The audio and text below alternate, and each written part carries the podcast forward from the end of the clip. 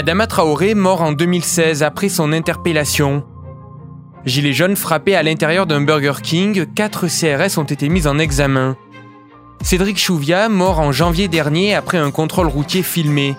Autant de drames où les méthodes des policiers sont mises en accusation. Je voulais prendre la parole pour m'adresser directement au président de la République, M. Emmanuel Macron, parce que j'ai certaines interrogations, euh, mes frères et sœurs et moi, concernant euh, la suspension des quatre policiers qui ont tué notre père. On ne comprend toujours pas pourquoi ils n'ont pas été suspendus. Euh, également, on ne comprend pas pourquoi la technique d'interpellation, qui est la clé d'étranglement, n'a toujours pas été interdite. La question des violences policières est à la une de l'actualité. Mais vous savez quoi? Il y a en France un drame qui hante les forces de l'ordre depuis 34 ans, la mort de Malik Oussekine. Bis Repetita, un podcast BFM TV raconté par Simon Buisson.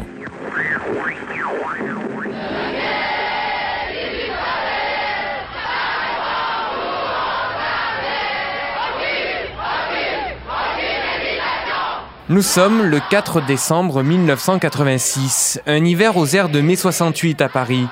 Un million d'étudiants manifestent contre le projet de loi Devaquet. Alain Devaquet, c'est le ministre de l'enseignement supérieur chargé par son premier ministre Jacques Chirac de mettre en œuvre une loi de libéralisation de l'université et de sélection des étudiants. Le gouvernement veut passer en force. Surtout, ne pas siffler les flics qui sont avec nous. Pas directement, mais ils sont là pour éviter les castagnes. Alors surtout ne pas, ne pas les provoquer, ne pas les siffler. Très, important. Depuis mi-novembre, le climat est électrique. Ce 4 décembre, des manifestants et les forces de l'ordre s'affrontent en fin de journée sur l'esplanade des Invalides. C'est un coup mec, casqué, avec les lunettes, avec des matraques, donc ils sont bien venus là pour faire ça. Casqué, lunettes, matraques, tout tout le matériel. Et c'était pas des étudiants ou des gens du les service étudiants ne sont pas là pour se battre. On n'est pas là pour se battre, on s'est assis nous, on s'est assis. Et, bien sûr les CRS n'ont pas voulu se faire entrer dedans, ils ont balancé un crime. Le quartier latin s'embrase également. À l'époque, les manifestants sont dispersés par le très redouté peloton de voltigeurs motoportés deux CRS, un au guidon des petites motos Honda rouge, l'autre à l'arrière armé d'un long bâton, un bidule. Dans ce contexte ultra tendu, les CRS évacuent la Sorbonne dans la nuit du 5 au 6 décembre. Un groupe de manifestants repliés sur le quartier latin après l'évacuation dans le calme de la Sorbonne par les forces de l'ordre dresse des barricades et incendie des voitures à l'angle de la rue de Vaugirard et de la rue Monsieur le Prince. Dans les rues du quartier latin, un jeune homme court apeuré dans la nuit. Il s'appelle Malik Oussekine. Les voltigeurs qui ratissent les alentours à la recherche de prétendus casseurs prennent en chasse ce garçon sans histoire. À 22 ans, Malik n'est pas un manifestant, n'est pas un militant. Au numéro 20 de la rue Monsieur le Prince, un fonctionnaire du ministère des Finances, Paul Bézelon, lui ouvre la porte de son immeuble pour qu'il se cache. Mais les policiers se faufilent dans le hall, le piège se referme. Donc je ai laissé la porte ouverte euh, parce que j'avais composé le code. J'ai essayé de refermer la porte au CRS, mais j'ai pas été assez fort. ils sont rentrés ici. Donc ils l'ont frappé. J'ai foutu au balcon. Puis là, j'ai vu un gros de troupes de CRS qui descendaient la rue sur les manifestants, qui eux se sont tirés dans la rue Racine. Puis les CRS sont restés euh, quelques secondes et puis on continue à les poursuivre. Et à ce moment-là, quelques secondes après encore, j'ai vu trois CRS sortir de cet immeuble avec un mec qu'ils ont littéralement tabassé euh, de façon extrêmement violente. Extrêmement violente. Et puis, euh, quand je suis redescendu, j'ai revu encore les CRS qui le prenaient par le revers du col et qui l'ont balancé sur 3 mètres. Une fois que les CRS sont partis, on pensait qu'à porter secours au mec.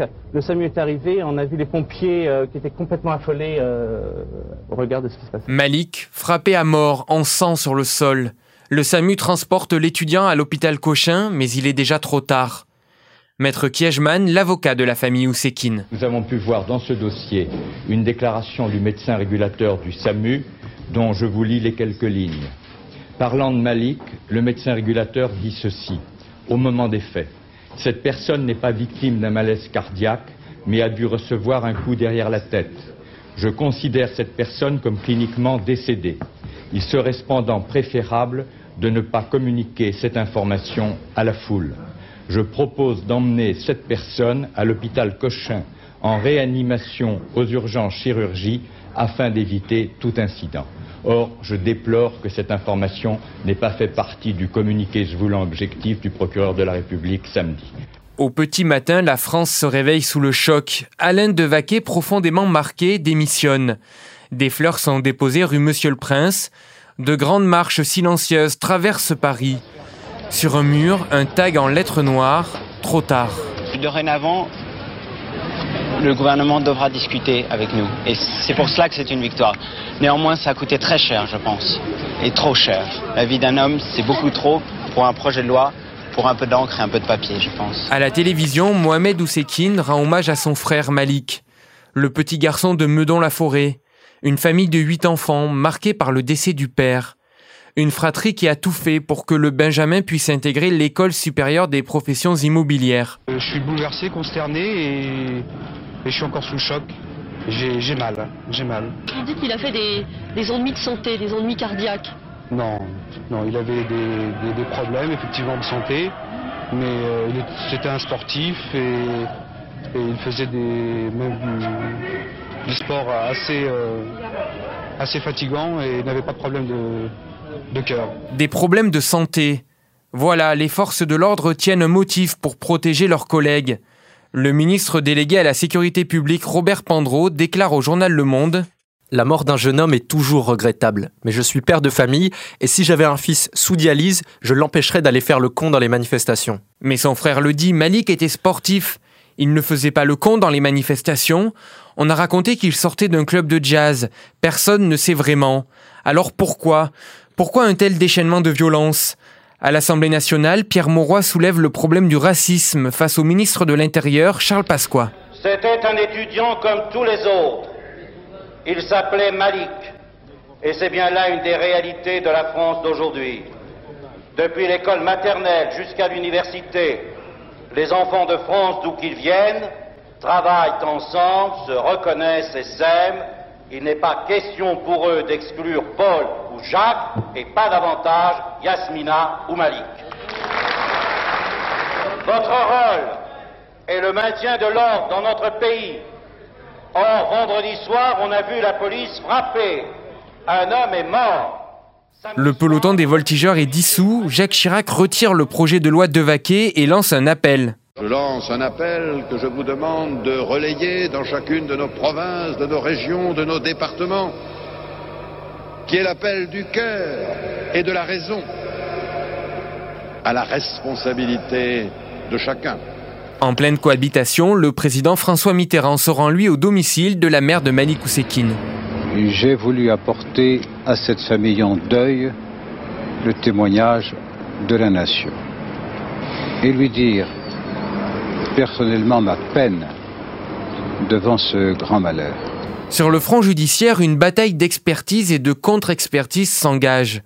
En 90, un brigadier chef et un gardien de la paix sont condamnés à des peines de 5 et 2 ans de prison avec sursis par la Cour d'assises de Paris pour coups et blessures ayant entraîné la mort sans intention de la donner. Malik Oussekine est bien mort sous les coups des policiers. Écoutez sa sœur après le verdict. Moi, je pense surtout, euh, surtout à ma mère. Je vais rentrer, je vais lui dire voilà, euh, les, les, types qui ont tué Malik sont libres. Mais je, je pense à, à, à d'éventuelles euh, manifestations qui pourraient arriver dans le futur. Qu'est-ce que ça veut dire? Ça veut dire que les flics peuvent tabasser et tuer n'importe qui.